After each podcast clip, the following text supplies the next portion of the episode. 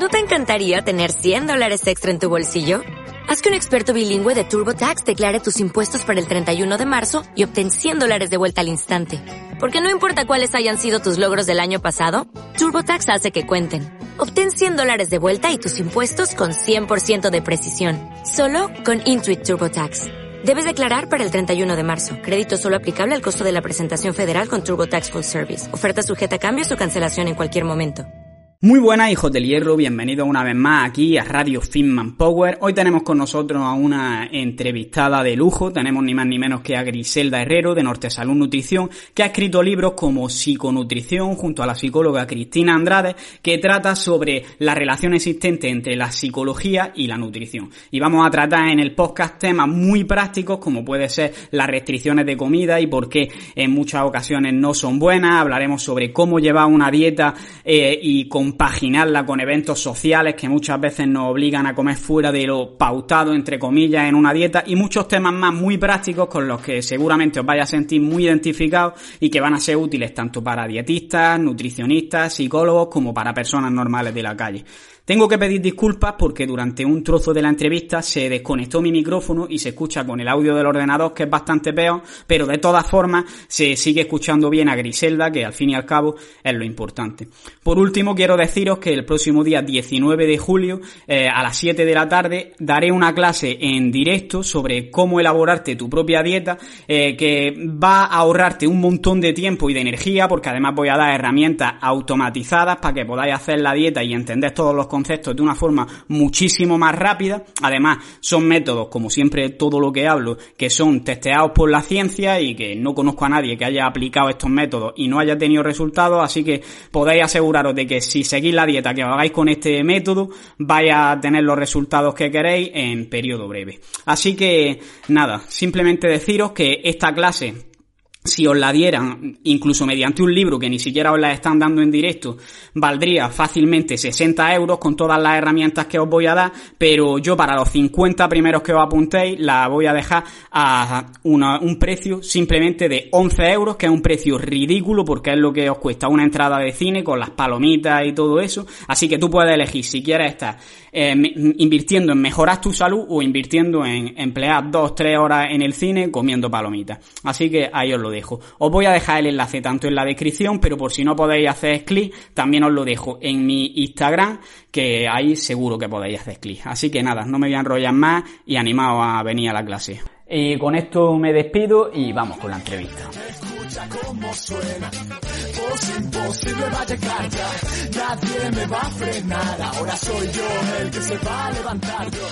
Escucha cómo suena. Muy buenas, pues hoy estamos aquí con una invitada que tenía muchas ganas de traer, porque creo que a una, en una única persona, experiencia, conocimiento y bastante sentido común al aplicar todo esto. Ella es Griselda Herrero, que tiene su propio podcast. Y lo primero que quiero hacer es darte las gracias porque hayas aceptado mi invitación, sobre todo con el follón que tienes que tener ahora mismo con todo lo de la cuarentena, porque estamos grabando esto durante la cuarentena por el coronavirus. Y lo segundo que quiero es que te presentes tú y nos cuentes un poquito cuál es tu historia y tu trayectoria en el mundillo de la nutrición. Bueno, pues antes que nada, muchísimas gracias a ti por querer invitarme. Bueno, siempre que puedo intento participar en estas cosas que creo que son interesantes para, para todos, incluso, bueno, para los que lo hacemos. Y bueno, pues yo soy Griselda Herrera, soy doctora en bioquímica y dietista nutricionista. Mm, he estado trabajando en investigación durante muchos años, luego ya empecé a trabajar en el ámbito de la nutrición. Imparto clases en la Universidad Pablo de Olavide como profesora asociada y tengo pues mi propio centro de nutrición, psicología y, actividad física, donde pues desde el principio que, en el que comenzamos con él, Em, hemos intentado darle un enfoque un poco más integral ¿no? a la persona y trabajar pues todos esos aspectos emocionales que van un poco más allá de lo que es la alimentación puramente, puramente dicha para conseguir objetivos a largo plazo. Y bueno, eso sería lo básico. Luego ya, si quieres que amplíe más, pues te puedo decir muchas lo, Lo que tú quieras, puedes, contar lo que quieras. No, ya está, simplemente eso, que soy una persona que le gusta mucho emprender y generar proyectos nuevos, así que pues de ahí han salido también otros muchos, otros muchos proyectos. Y que bueno, que lo que más me gusta, porque a mí me apasiona mi trabajo, es pues sentir que puedo ayudar de una forma u otra a, las personas, ¿no? O bien a mejorar su salud o bien a mejorar su formación para que puedan ayudar a, su vez a otras personas a mejorar su salud. Sin duda, y esto último al menos lo digo por experiencia propia que, que lo consigue. Y recientemente me he leído yo tu libro de psiconutrición y quiero que, hablemos un poco de preguntas orientadas en este tema porque ha habido muchos temas que me han llamado bastante la atención y me han gustado. Y el primero es eh, el concepto de hacer dieta. ¿Piensas que está bien ese concepto asentado en la sociedad o que es un, un concepto que causa más problemas que beneficios? Pues mira, pienso que no está bien asentado ni en la sociedad ni en los profesionales sanitarios, fíjate lo que te digo, porque un porcentaje muy alto también de los profesionales sanitarios piensan lo mismo que piensa la sociedad. Es decir, que cuando hacemos dieta, pues estamos hablando de un montón de aspectos negativos, estamos hablando de restricción, estamos hablando de prohibición, estamos hablando de cosas que yo tengo que dejar de hacer, como no puedo salir con mis amigos porque entonces no puedo cumplir la dieta. Eh, no puedo viajar porque a lo mejor no me puedo sentar en el avión como me gustaría, etcétera, etcétera. Entonces, son un montón de, factores y de, y de, conceptos, mejor dicho, asociados a cosas negativas que al final pierde su sentido real. Porque la palabra dieta simplemente es lo que yo como a lo largo del día o a lo largo de la semana, es decir, cómo es mi alimentación en el día a día esa no es la perspectiva que se tiene en la sociedad de hacer dieta. Es decir, todos hacemos dieta en realidad, ¿no? Lo que pasa es que tu dieta pues, puede ser cetogénica, la mía puede ser equilibrada, la del otro puede ser eh, un desastre, pero todo el mundo hace dieta porque come de determinada forma. Pero si hablamos en la sociedad de hacer dieta, pues todo, todo el mundo lo entiende como una restricción, como una restricción calórica con el único objetivo de perder peso. Entonces eso es un error muy grande, que como te decía antes, creo que el segundo error es que muchos profesionales también tenemos ese mismo concepto, con lo cual se lo transmitimos a las personas que vienen a pedirnos ayuda. Y eso no hace más que agravar todavía el problema, porque si mi problema es que tengo que perder peso y mi única estrategia es hacer una dieta restrictiva para conseguirlo sin que eso tenga ninguna relación con una, mm, un cambio de hábitos o con una reestructuración de nuestra alimentación, pues obviamente está destinado al fracaso en un 99% de las posibilidades, ¿no? ¿Por qué? Porque nadie quiere estar sufriendo, ni prohibiéndose alimentos, ni pasándolo mal, ni dejando de salir y de tener vida social. Con lo cual, cuando han pasado esos tres meses, seis, cinco, los que sean, en los que yo ya he cumplido mi objetivo de peso, porque es el objetivo por el que lo estoy haciendo, pues volveré a hacer lo que hacía antes. ¿Y qué va a pasar? Pues que recuperaré los kilos. Por tanto, al final, ese concepto está destinado al fracaso como, sociedad, ¿no? Pero lo que yo veo que, a pesar de que esto lo explique a la gente e intentes transmitirlo, la gente sigue teniendo ese concepto de dieta como algo que es una restricción, prohibiciones, algo duro. Entonces, ¿qué consejo daría en la práctica para hacer entender tanto a un profesional como a una, como a una persona de a pie de la calle que hacer dieta o que, el, que se trata de un cambio de hábito y no de prohibirse cosas y restringirse? Pues esto es muy fácil para una persona que ha hecho muchas dietas y es simplemente la reflexión de si le ha funcionado. O sea, si tú llevas una dieta adecuada, a ti te tiene que funcionar. Tanto sea para una patología, como sea para un mantenimiento del peso, como sea para una prevención de enfermedad, ¿no? Pero si tú estás haciendo dieta a cachos, o sea, tres meses a dieta, otros no, tres meses sí, nueve no, solo hago dieta cuando llega el verano o cuando pasan las navidades, al final no te está funcionando. Entonces, esa reflexión de, bueno, ¿yo estoy consiguiendo realmente el objetivo? No. Si la respuesta es que no, es que algo no está funcionando bien. Y aquí hay una cosa muy importante que, que tenemos que ser conscientes de ella y que ahí se escapa un poco a nuestro control y que son todos esos factores que están incidiendo en que ese concepto siga existiendo tal como se entiende. Y son todos los anuncios que vemos en el día a día, que nos llevan a una imagen corporal determinada, que nos llevan a productos light porque con esto tiene menos calorías, y al final estamos recibiendo un montón de información que todo el rato nos está diciendo que tenemos que comer pocas calorías porque si no vamos a engordar y que tenemos que mantener una imagen porque si no a ver cómo nos vamos a poner el bikini cuando llegue el verano. Entonces es muy difícil cambiar ese concepto sin trabajar todos esos mensajes. Por lo menos la reflexión de qué me están queriendo decir esos mensajes. Claro, y que son mensajes además que están llegándonos continuamente porque al final lo más normal en las casas españolas es que se tenga la tele encendida todo el día aunque no la estés viendo. Entonces estás viendo esos anuncios continuamente, estás viendo esos cuerpos esculturales continuamente y al final te lleva a que piensas que eso es lo normal, ¿no? Lo que pasa es que fíjate que pensamos siempre que, que esos mensajes vienen de los anuncios de televisión. Y obviamente hay un porcentaje muy alto que viene de los anuncios de televisión, pero es que están en todas partes. O sea, es que el otro día, bueno, hace ya antes del confinamiento, una tarea que traía mi hija del colegio, de un libro de texto del colegio, que era de comprensión lectora, el texto, el cuento que explicaba, era de un niño que estaba triste y comía galletas. Pues estamos hablando de lo mismo. Era un niño gordito, ¿vale? Porque el dibujo era un niño que estaba, eh, que tenía sobrepeso, que comía muchas galletas porque estaba triste. O vídeos que están dirigidos a niños en YouTube o en cualquier plataforma o en, en los juegos que, que juegan los niños, en los que hay un componente de ambiente obesogénico o de esos mensajes de o tenemos que tener un cuerpo perfecto o si estoy triste tengo que comer, etcétera, etcétera. Entonces, no pensemos solo que esos mensajes nos vienen de los anuncios de televisión o de las vallas publicitarias, están en todas partes. Es muy difícil, ¿no? Eh, el, el poder intentar procesar ese concepto de no dieta cuando tu cerebro está recibiendo constantemente un montón de mensajes de todas partes que te dicen lo contrario. Total. ¿Y crees que existen alimentos prohibidos y alimentos permitidos? Porque este es otro concepto que veo que también está como muy asentado. A ver, si existe, quiere decir que la gente los tiene, ¿no? O sea, sí, la gente tiene alimentos prohibidos y alimentos permitidos. Otra cosa es que los debería de tener. Eso es diferente. Pero sí que hay, que hay esa concepción de esto no me lo puedo permitir o esto eh, solo me lo permito en determinadas ocasiones. O sea, solo si voy a una boda, solo si hay un cumpleaños, solo si es una cena especial. ¿Qué ocurre? Que obviamente esto no debería de ser así. Si nosotros cambiáramos ese concepto y trabajáramos todo ese cambio de hábitos desde el sentido de, la adaptación, de la educación y de la flexibilidad, que es muy importante, flexibilidad no es hago lo que me da la gana cuando me da la gana.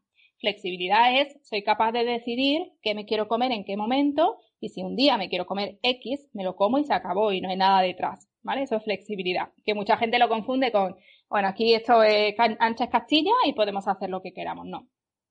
Entonces, desde ese punto de vista, no deberían de existir los alimentos prohibidos y permitidos. Por una razón muy sencilla. Cuando nosotros nos prohibimos algo, nuestro cerebro no es capaz de procesar la palabra no. ¿Vale? El cerebro funciona eh, interpretando imágenes. Es decir, si yo te estoy hablando de un florero amarillo, tu cerebro no está leyendo florero amarillo, está viendo un florero amarillo, ¿vale? En tu, en tu cabeza se genera esa imagen de un florero amarillo. Pero si yo te digo no veas un florero amarillo, tu cerebro solo ve el florero amarillo. ¿Vale? Porque la palabra no no se puede dibujar con una imagen. Por tanto, a nivel cerebral. Esto así de forma muy simple explicado, ¿vale? Por tanto, si yo me estoy diciendo no puedo comer chocolate, mi cerebro está viendo el chocolate. Y si me lo digo 20 veces, estoy viendo el chocolate 20 veces. ¿Qué ocurre? Que me va a aumentar el deseo por comer chocolate, ¿no? Si es algo que a ti te gusta, si es algo que, además te genera pues, una sensación agradable cuando te lo comes porque está rico, sea chocolate o sea un solomillo eh, a riojana, lo que tú quieras, ¿vale? Me da igual. Y tú estás viendo constantemente chocolate, chocolate, chocolate, ¿qué vas a querer comer? Pues chocolate. Entonces, cuando nosotros nos prohibimos los alimentos, lo único, bueno, lo único, una de las cosas que estamos generando es una mayor apetencia o un mayor deseo por ese alimento. Si esa prohibición es muy grande, es decir, si yo aún así me niego a comérmelo porque es que pienso que eso me va a hacer mucho daño, el día que me lo coma, no voy a ser capaz de comerme un trozo, disfrutarlo, degustarlo y ya está, y sentir el placer que genera comérselo y ahí se acaba, sino que voy a intentar comerme todo lo posible porque, como lo tengo prohibido, no me lo voy a volver a comer hasta no sé cuánto tiempo. Entonces ahí empieza a haber conductas pues inadecuadas como atracones, como pues comer emocional o comer compulsivo, incluso bueno, otras patologías que pueden aparecer que van a traer como consecuencia además una, una mala emoción después, ¿no? O sea, yo después me voy a sentir culpable porque hay que ver que no he sido capaz de comerme una oncita, porque ya me comí el chocolate y no me lo debía de haber comido, porque ahora sí voy a engordar, porque así ahora me va a sentar mal, y una frustración por no haber sido capaz de mantener esa prohibición. Con lo cual, sea por donde lo mires, va a tener una consecuencia negativa. Por eso es muy importante no generar prohibiciones ni siquiera, ni siquiera desde niño, porque muchas veces esto lo aprendemos desde que somos pequeños, ¿no? Y aprender un poco a intentar pues saber cuándo realmente me apetece comerme algo y decidir comérmelo, pero porque yo quiero. No porque tenía una prohibición y hoy es el momento y si no me lo como hoy no me lo voy a poder comer otro día. Sino si hoy me apetece y hoy me lo quiero comer, pues aprender también un poco a gestionar eso, que cuidado, que esto no es fácil de hacer, ¿vale? Esto parece muy bonito así dicho, pero que una persona que se prohíbe determinados alimentos o que ha tenido una línea de vida con muchas prohibiciones a lo largo de su vida, es muy difícil cambiar esto. ¿Vale? Yo lo que, creo que según lo que acabas de decir, sobre todo eh, lo, primero que has comentado es lo de que el cerebro no procesa el no y al final cuando piensas en lo que te va a quitar, por así decirlo, lo que estás haciendo es tenerlo más presente y, tener más ganas de eso. Entonces, creo que lo que habría que aplicar es una mentalidad más inclusiva que exclusiva, es decir, de pensar los alimentos, en este caso, que vamos a incluir en la dieta en lugar de los que vamos a quitar. No decirte no vas a comer chocolate para merendar, sino decirte, mira, vas a comerte este postre que es un yogur con frutos rojos y con un poco de avena. Y entonces vas a pensar en eso, pero no vas a pensar en el chocolate. Porque un ejemplo que vi el, un ejemplo que vi el otro día, no sé si era en, en tu propio libro, pero era de ver la alimentación como si fuese una pared con muchos colores. Entonces, vamos a suponer que, por ejemplo, los ultraprocesados, lo que dice el chocolate es el rojo, por decirte algo que es el color que se suele asociar a peligro, y los demás pues son amarillo, rojo, verde. Y nos centramos en quitar el rojo, pero no pensamos que podemos pintar ese rojo con un verde, un azul, un amarillo, un morado. O puedes tú tener tu muro de todos los colores con motitas rojas. A lo mejor no tienes un manchurrón rojo así que es el día que te metes en atracón, sino que es un puntito aquí rojo, otro puntito aquí rojo, otro puntito aquí rojo. Se trata de que no sea rojo la mayoría, obviamente. Claro, pero no se trata de intentar, como tú dices, eliminar el rojo. Claro. Y también vamos a intentar no asociar, porque claro, si le ponemos rojo al procesado, ya inconscientemente nos lo estamos prohibiendo, porque el rojo es como el color de la prohibición, que eso es lo que hace mucha gente. Y de hecho es una de las críticas que están teniendo muchos de los em, de estos nuevos etiquetados que se están proponiendo de colores amarillo, rojo y verde, o de muchas aplicaciones que utilizan el amarillo, el rojo y el verde. Oye, cuidado, que es que si tú pones rojo a una bolsa de patatas fritas, la gente lo interpreta como que está prohibido, y no está prohibido comerse esa bolsa de patatas fritas.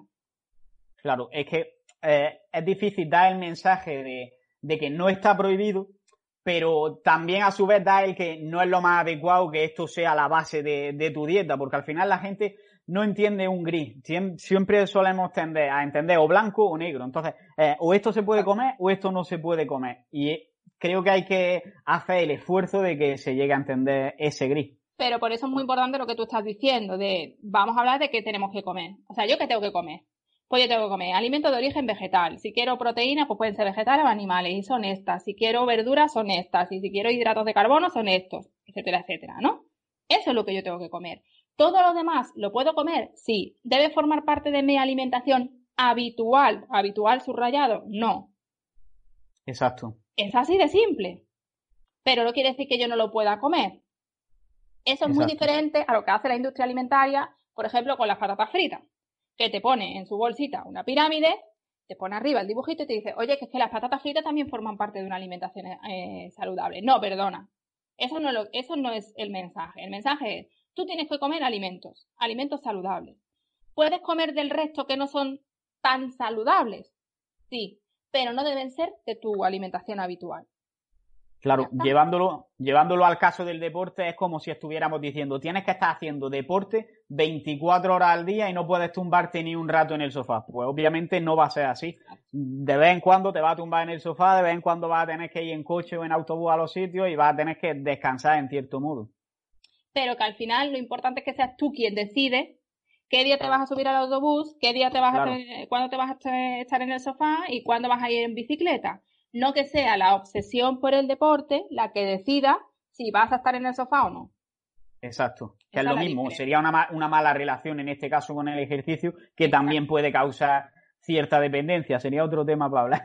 Y me gustaría cambiar un poco de tema, entrar a uno un poquito más profundo y bueno, más profundo, pero también muy común porque mucha gente no es consciente de que, de que puede tener este tipo de conductas, que son gente que se da atracones, gente que come por la noche y también los picoteos constantes, de que estamos comiendo prácticamente todo el día, que esto seguramente ahora con la cuarentena será algo bastante común. Entonces me gustaría que me comentes si crees que el problema de base es el mismo en los tres casos y cada uno lo focaliza de una forma, qué diferencias pueden existir entre un comedor nocturno, alguien que se da tracones o que picotea y qué podemos hacer para solucionar este tipo de conductas. Vale, vamos a ver. El origen o la causa pueden ser muy diferentes, aunque pueden tener una causa común, que en su mayor parte suele ser un factor emocional, ¿vale?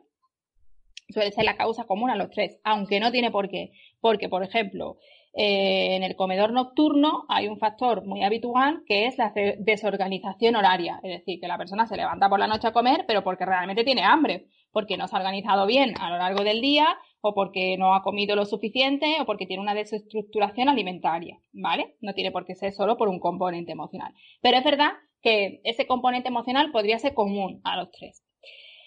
Eh, los atracones, te lo cuento muy simple, ¿vale? Porque luego hay 200.000 variables, pero en general los atracones es cuando una persona, y esto puede variar de, de una persona a la otra, porque un atracón tiene que, debería de ser definido por la propia persona.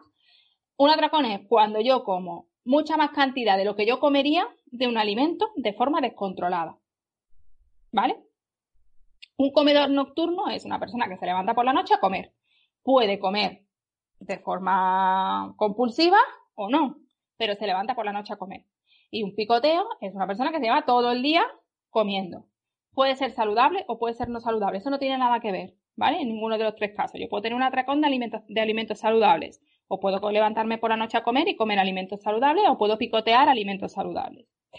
En cualquiera de los tres casos, ninguno es una relación adecuada con la comida si se mantiene en el tiempo. Es decir, si yo un día tengo un atracón y eso se queda ahí y no trasciende más y no altera mi vida, no pasa nada.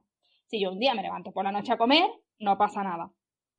O si yo un día picoteo más de lo normal, pues porque ese día estoy un poco más nerviosa o porque tengo más hambre, no pasa nada.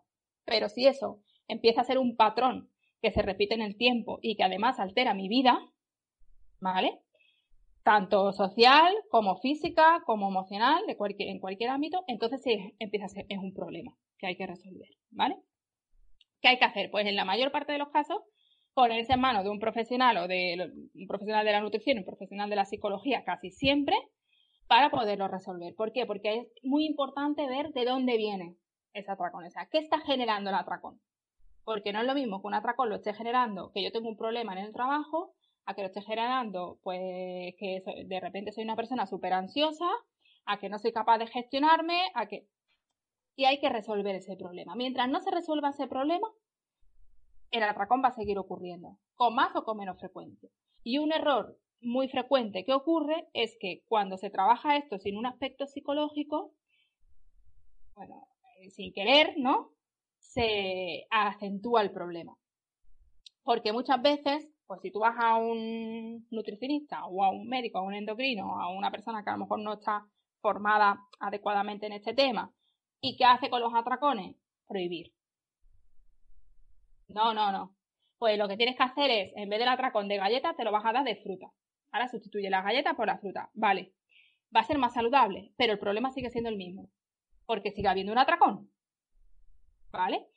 O prohibimos, no, pues tienes que intentar evitar el atracón a toda costa, a toda costa. Oye, no se trata de evitar el atracón, es que la conducta de evitación no hace que se solucione el problema. Lo único que va a hacer es que esa persona se esté autocontrolando y aguantándose para no tener ese atracón, pero el problema que le lleva el atracón va a seguir ahí y su problema de gestión va a seguir ahí.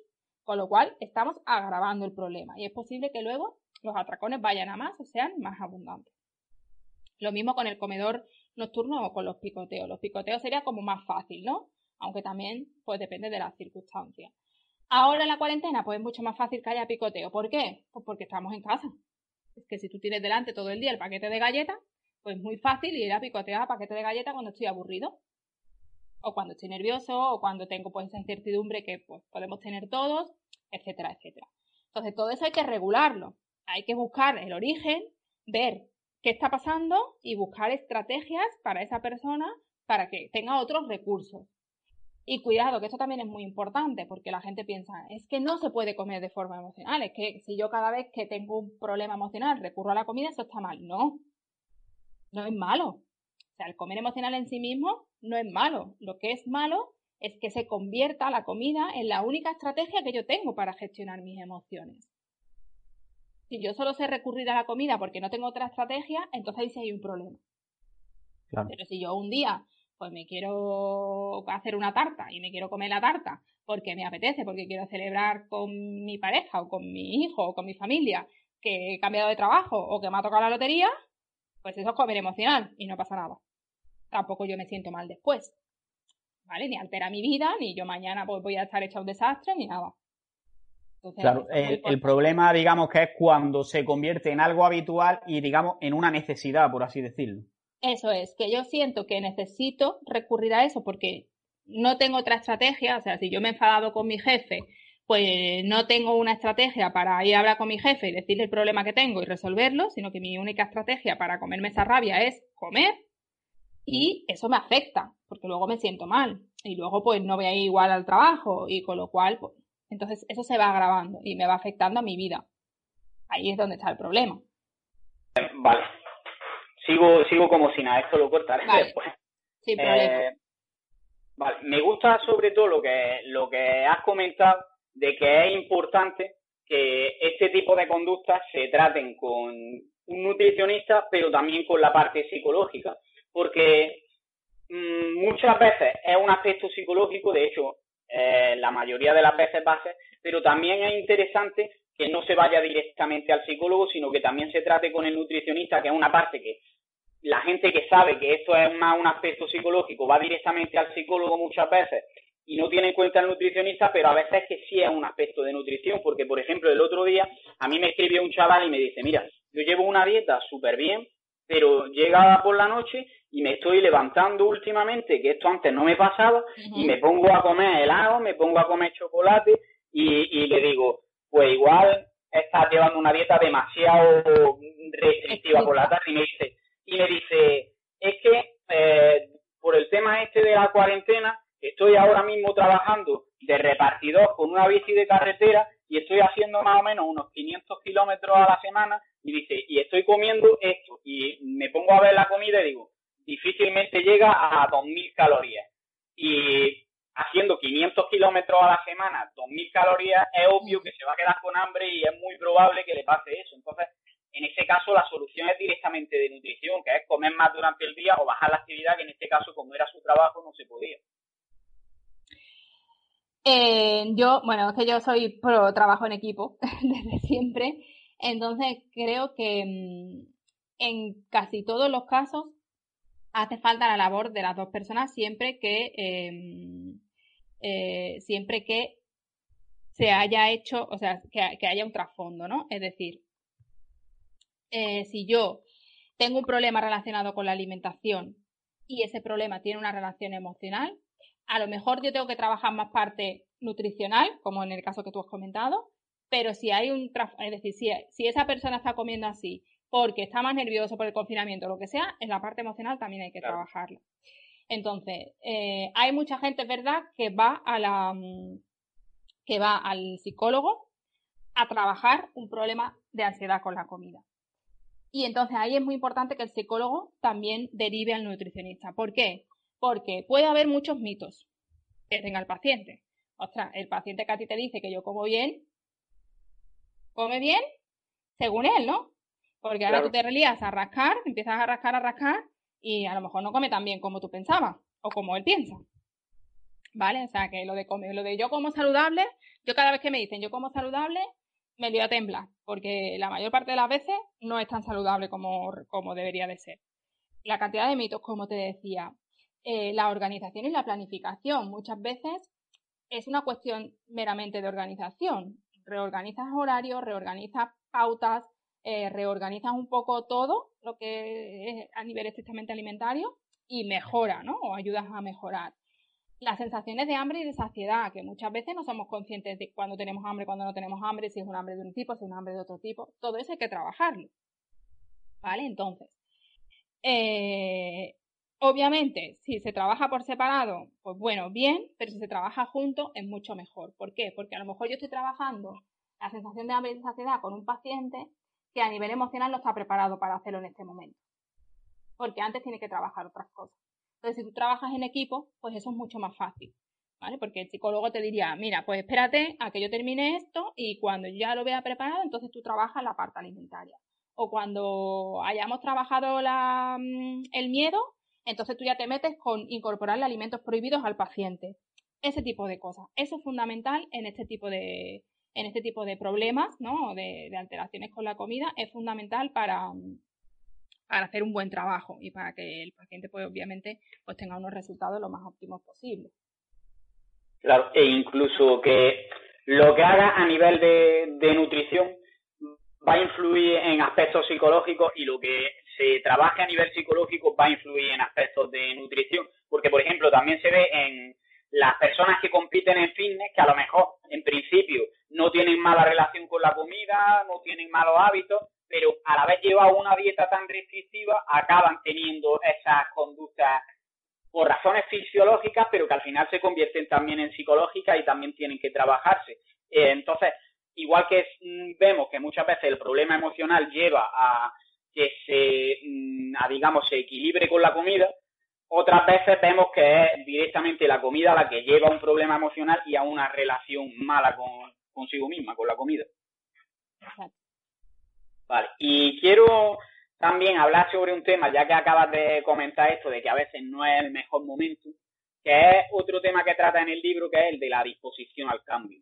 Porque es cierto que muchas veces nos encontramos a gente que dice, yo quiero comer mejor, yo quiero perder grasa, yo quiero lo que sea, pero realmente no están dispuestos a pagar el precio que hay que pagar por conseguir eso.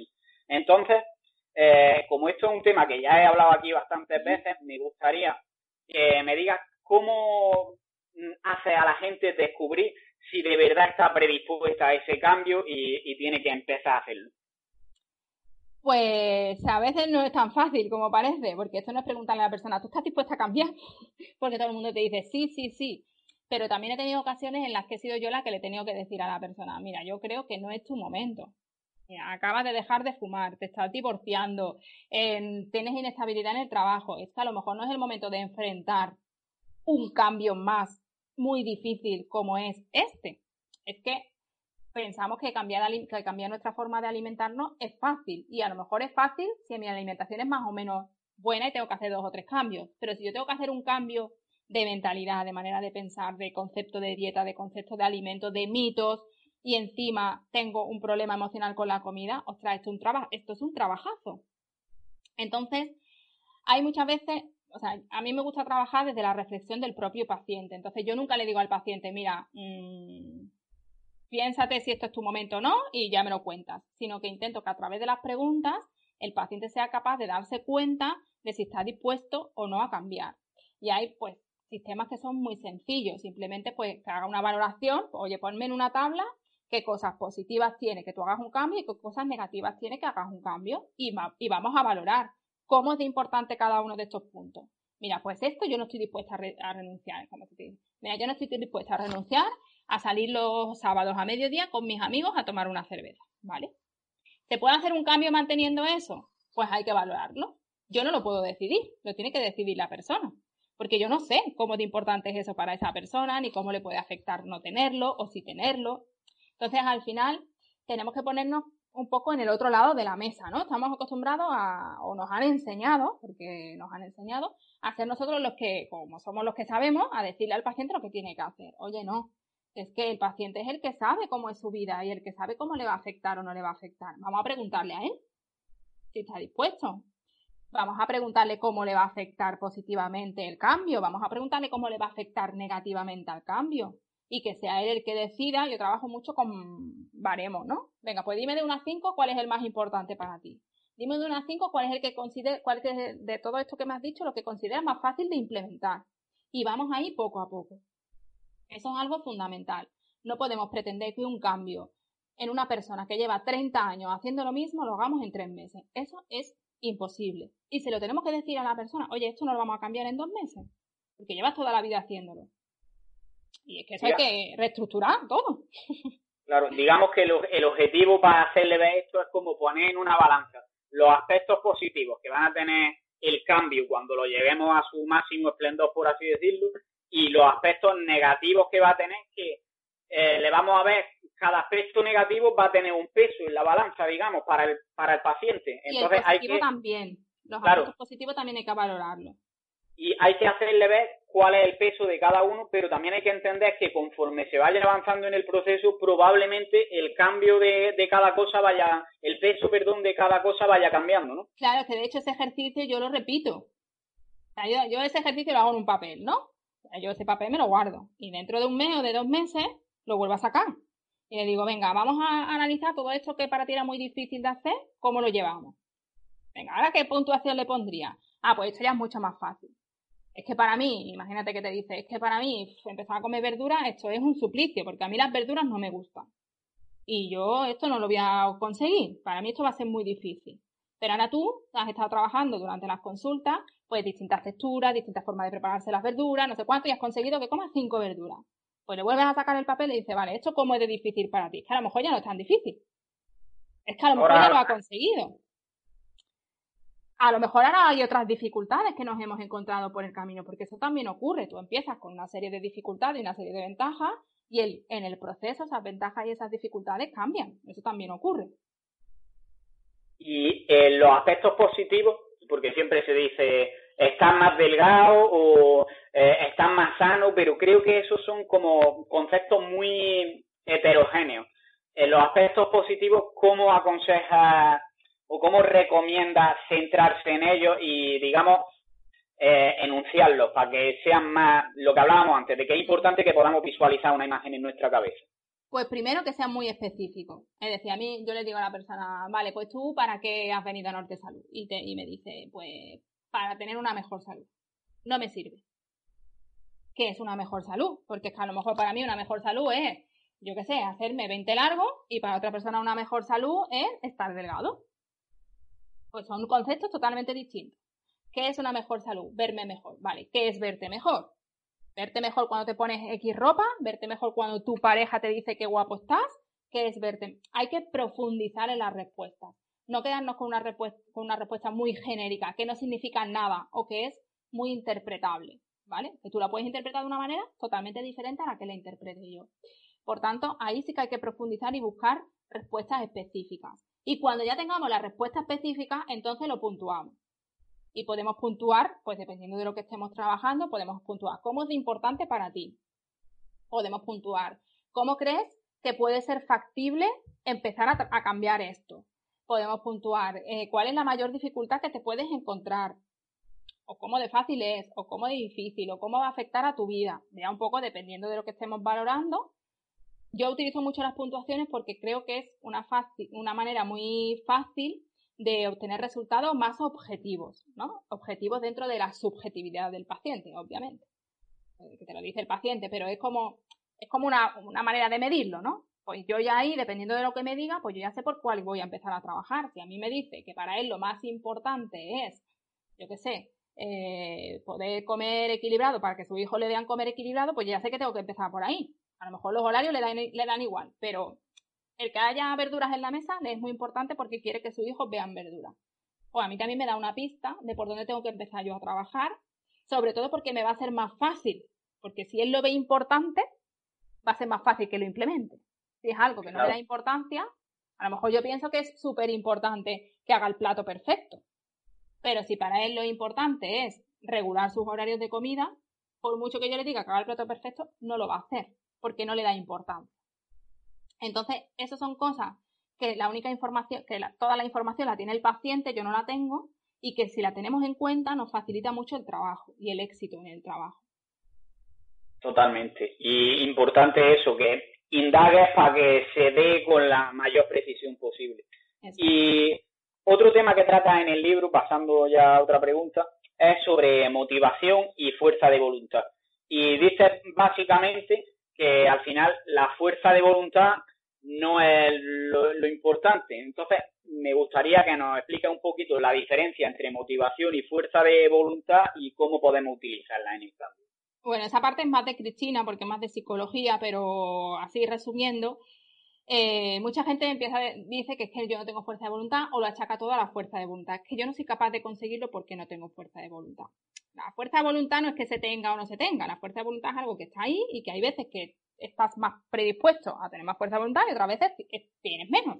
Pero igual que hay días que te levantas pues, con mejor humor y otros días que te levantas con peor humor, ¿vale? Entonces la fuerza de voluntad simplemente es pues la capacidad que yo tengo en este momento de hacer algo. ¿Vale? Que no quiere decir ni que sea ni mejor ni peor persona, ni que mm, vayas a conseguir más o menos. Y la motivación es tener un motivo, que por eso se llama motivación, que te anime a conseguir ese cambio. ¿Vale? Para nosotros averiguar cuál es la motivación del paciente, tenemos que preguntar para, ¿para qué? Es decir, si yo le pregunto a un paciente por qué quieres perder peso, no me va a decir su motivación. Me va a decir qué le ha traído hasta mi consulta para perder peso. Y pues el médico me ha dicho, o es que mi mujer me ha dicho, o lo que sea. Pero si yo le pregunto para, lo que me va a contestar, si me contesta para, que esa es otra, porque tú preguntas para y te contestan por qué, ¿vale? Y entonces tenemos que volver a preguntar hasta que me contesten para. Si yo pregunto para, lo que me está respondiendo el paciente es el objetivo que quiere conseguir cuando consiga el objetivo, ¿vale? Pues quiero perder peso para poder correr sin asfixiarme. Vale, eso no es el motivo que la trae a la consulta, eso es lo que a ese paciente le va a motivar. ¿Vale? Entonces ahí buscamos la motivación. ¿Qué pasa? Que también pensamos y le damos un valor súper importante a la motivación y es importante, pero no como nosotros lo, enfocamos. ¿Por qué? Porque intentamos que el paciente esté súper motivado. Y no se trata de que esté hipermotivado. Se trata de que siempre tenga una motivación, aunque no sea muy alta. ¿Me explico? O sea, que tú siempre tengas un motivo que te lleve a hacer ese cambio. Aunque ese motivo no sea el más importante de tu vida, ni aunque estés ahí como el tonto motivado, ¿no? Que dice Emilio Duro. Pues tú tienes una motivación y habrá que valorar esa motivación a lo largo del proceso, porque va a cambiar. Y la motivación que tengas hoy, probablemente si hoy le das una puntuación de 10, mañana tenga un 5, o un 8, o un 3. No pasa nada. Si yo veo que va bajando, pues tendré que ver por qué está bajando, de qué manera puedo ayudar a mi paciente a que mantenga la motivación y a lo mejor es que simplemente ha cambiado de motivación. Oye, es que yo ya no me aficio cuando corro. Pues tendré que buscar otra motivación, porque si no voy a abandonar el proceso. ¿Vale? Entonces se trata de ir trabajando la motivación a lo largo del proceso, pero sin la intención de hipermotivar al paciente, simplemente de analizar qué motiva a ese paciente a cambiar, en qué estado está esa motivación y de qué manera podemos mantenerla en unos mínimos, no en unos máximos, que es lo que todo el mundo piensa la motivación como que tiene que estar en 10. Y eso es inviable. No podemos tener una motivación de 10 24 horas del día, 365 días al año. Eso es imposible porque moriríamos por desgaste energético, básicamente, vamos. Y una cosa que veo también es la, que una motivación de muchas personas es simplemente un número, que es el peso. Y tú haces bastante hincapié también en el libro sobre el tema de pesarse, que en algunas personas puede ir bien, en otras no, en unas puede ser positivo, en otras puede ser negativo. Entonces, ¿cómo podemos diferenciar a qué personas les viene bien pesarse y a qué personas no? En general a nadie. Fácil. O sea, el peso no tiene que ser ni nuestro objetivo, ni nuestro mecanismo de control, que se utiliza mucho, es decir, eh, si estoy bajando voy bien, si no estoy bajando voy mal. Eso es un error muy grande. O sea, el peso no es ni la medida que me va a decir a mí que yo estoy generando un cambio de hábito, ni que estoy teniendo mejor salud, ni tiene que ser el único objetivo de mi cambio de hábito. ¿Vale? ¿Por qué? Porque lo estamos reduciendo a un número que no significa nada o que significa muy poco en la mayor parte de los casos.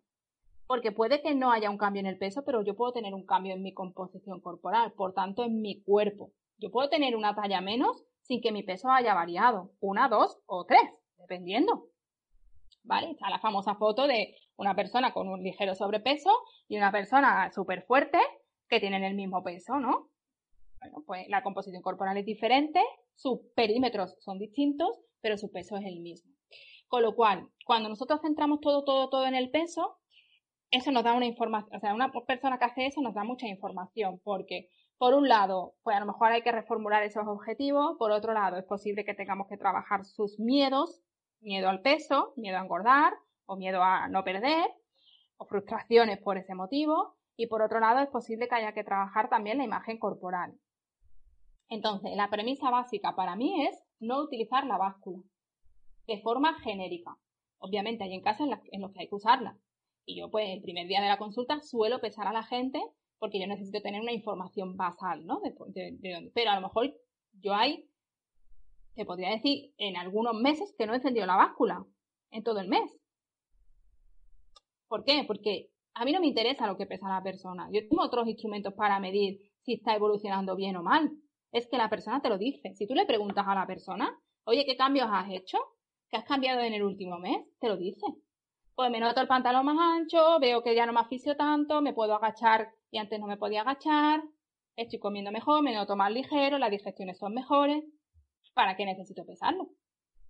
Y luego te dice, pero necesito que me peses, porque si no, no sé qué lo estoy haciendo bien. Que no lo sabes y me has dicho siete cosas que, has cambiado y que te están haciendo sentir mejor y verte mejor en el espejo y sentirte mejor, más cómoda con la ropa.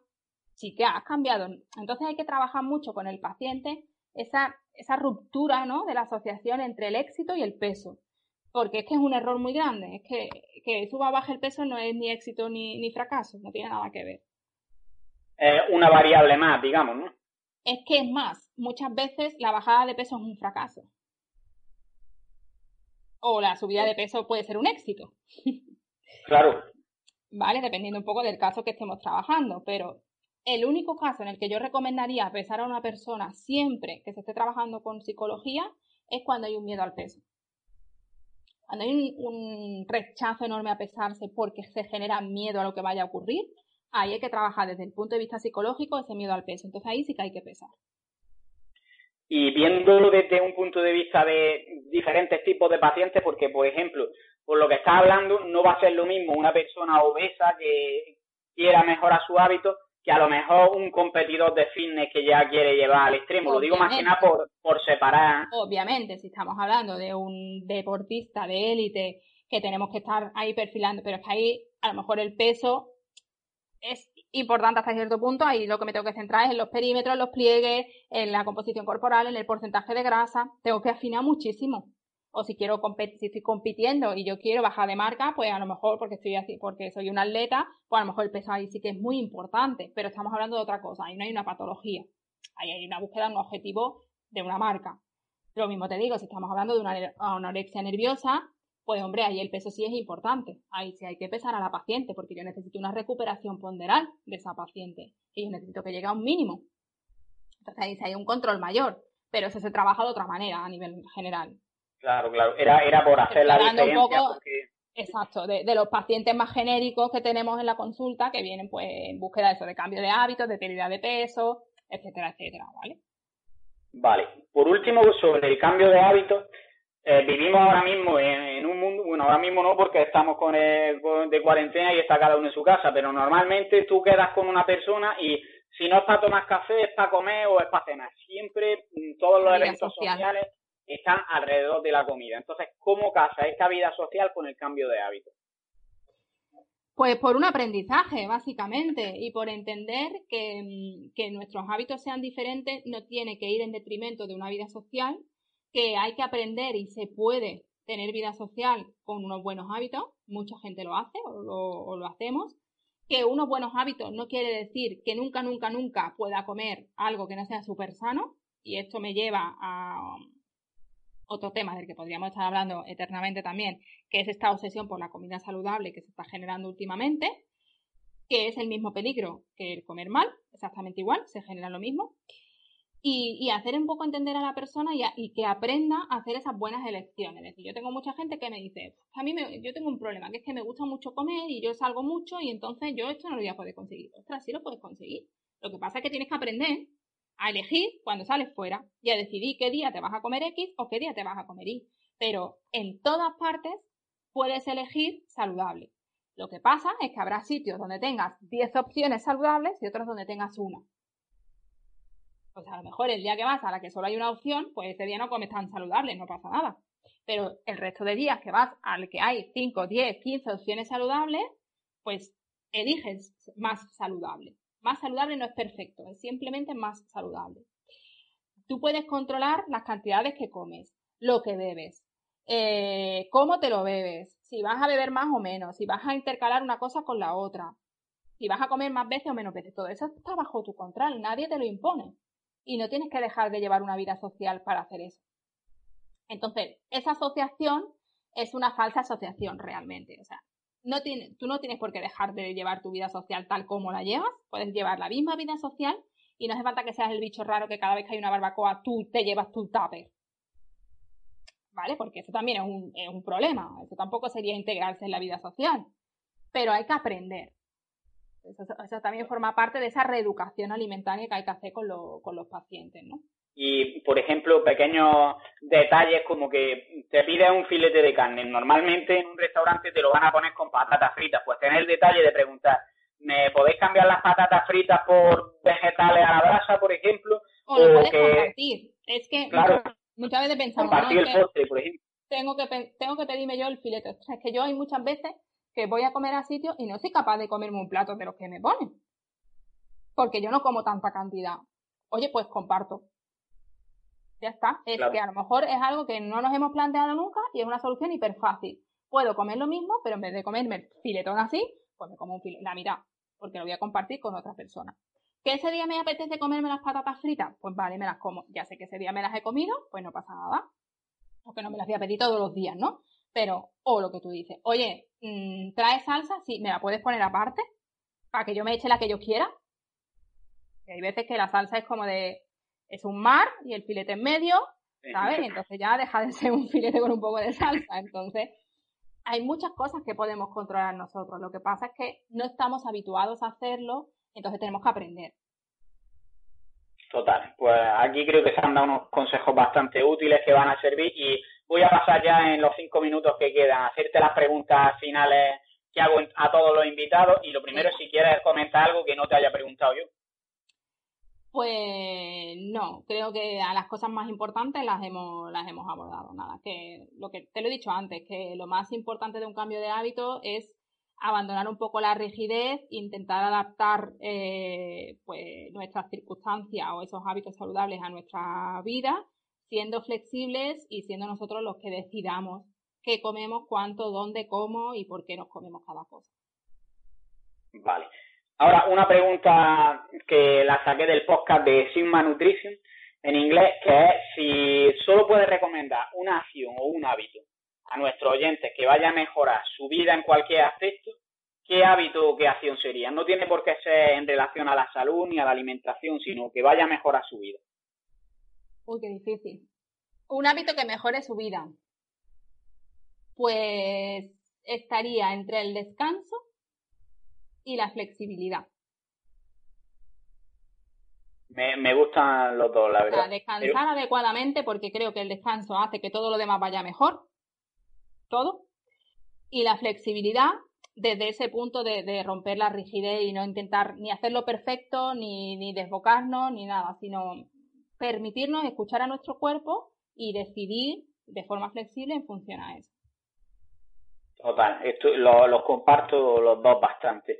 Y contenido que puedas recomendar en cuanto a libros, canales de YouTube, otros podcasts, eh, cuentas en redes sociales. Qué difícil, porque hay tanto.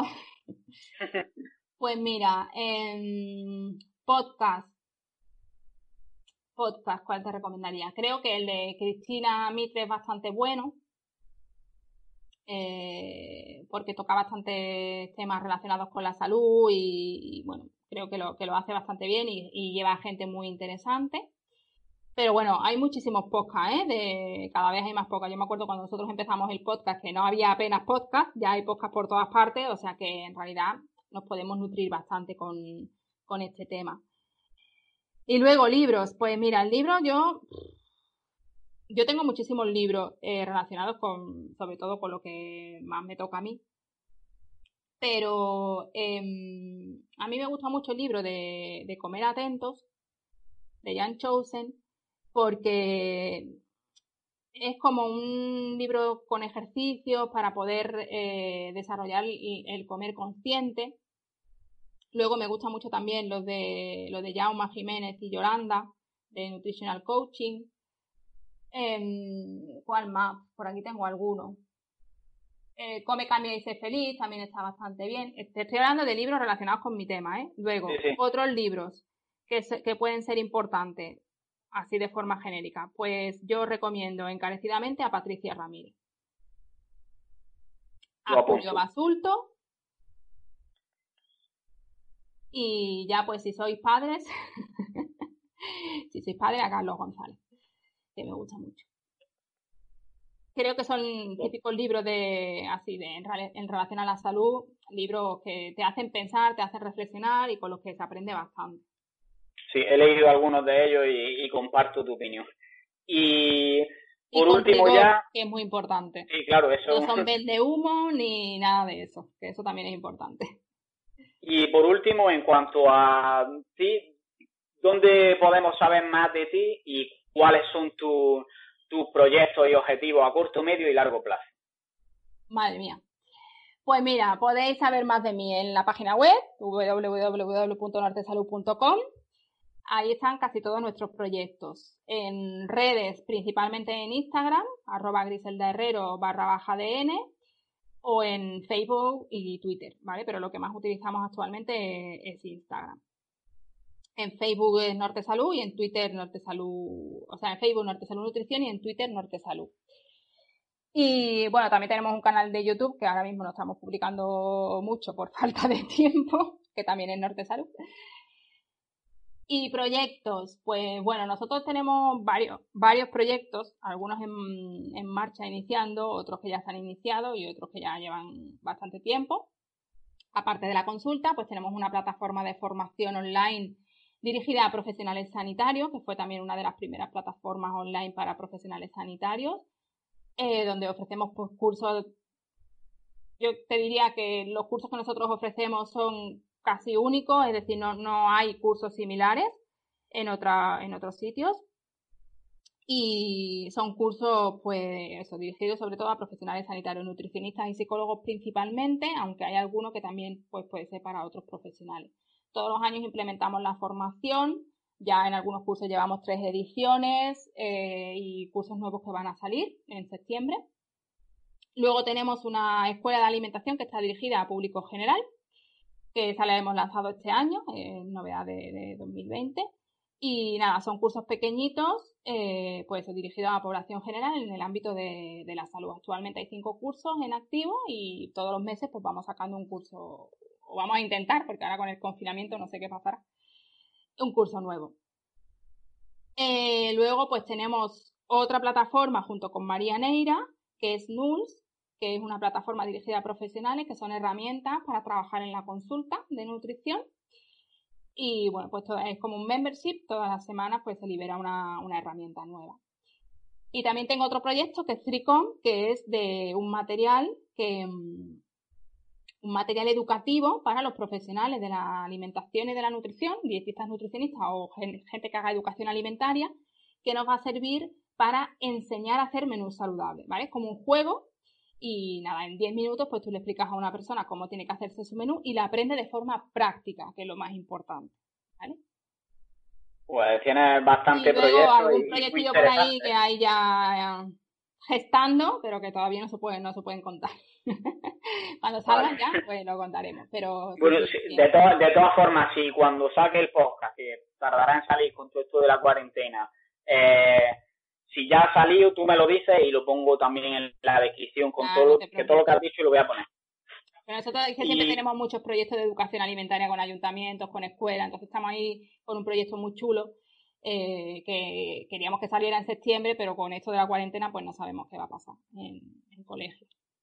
Me gusta a mí eso además porque el, el propósito al final es bueno, yo siempre estoy muy, soy muy pesado, pero creo que la alimentación de los niños tenemos que hacer mucho más hincapié que en la de los adultos, porque al final eh, lo que haces de niño te va a llevar a lo que hagas de, adulto. Es que nuestros hijos son los adultos del futuro. Exacto. Y si ya le estás enseñando que cuando esté triste coma chocolate, pues vamos por mal camino. Pues sí, así es. Mm, pues muy de acuerdo ahí contigo y, apoyo todo, todos estos proyectos.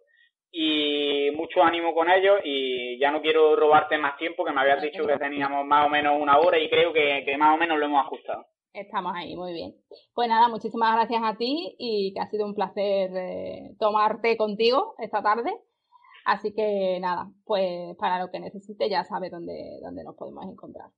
Muchas gracias a ti. Un saludo. Un besito. Y hasta aquí llega el episodio de hoy. Si te ha gustado, puedes apoyarnos y darnos más difusión compartiéndolo en las redes sociales, dejando una valoración en iTunes o un comentario en iVoox y sobre todo, seguir viendo los siguientes episodios. Nos vemos en el siguiente y un saludo y a seguir creciendo.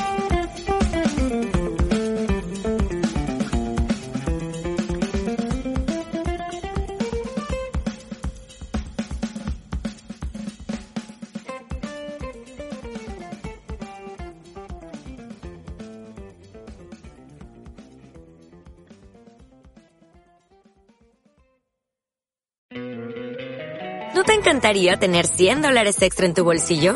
Haz que un experto bilingüe de TurboTax declare tus impuestos para el 31 de marzo y obtén 100 dólares de vuelta al instante. Porque no importa cuáles hayan sido tus logros del año pasado, TurboTax hace que cuenten. Obtén 100 dólares de vuelta y tus impuestos con 100% de precisión. Solo con Intuit TurboTax. Debes declarar para el 31 de marzo. Crédito solo aplicable al costo de la presentación federal con TurboTax Full Service. Oferta sujeta a cambios o cancelación en cualquier momento.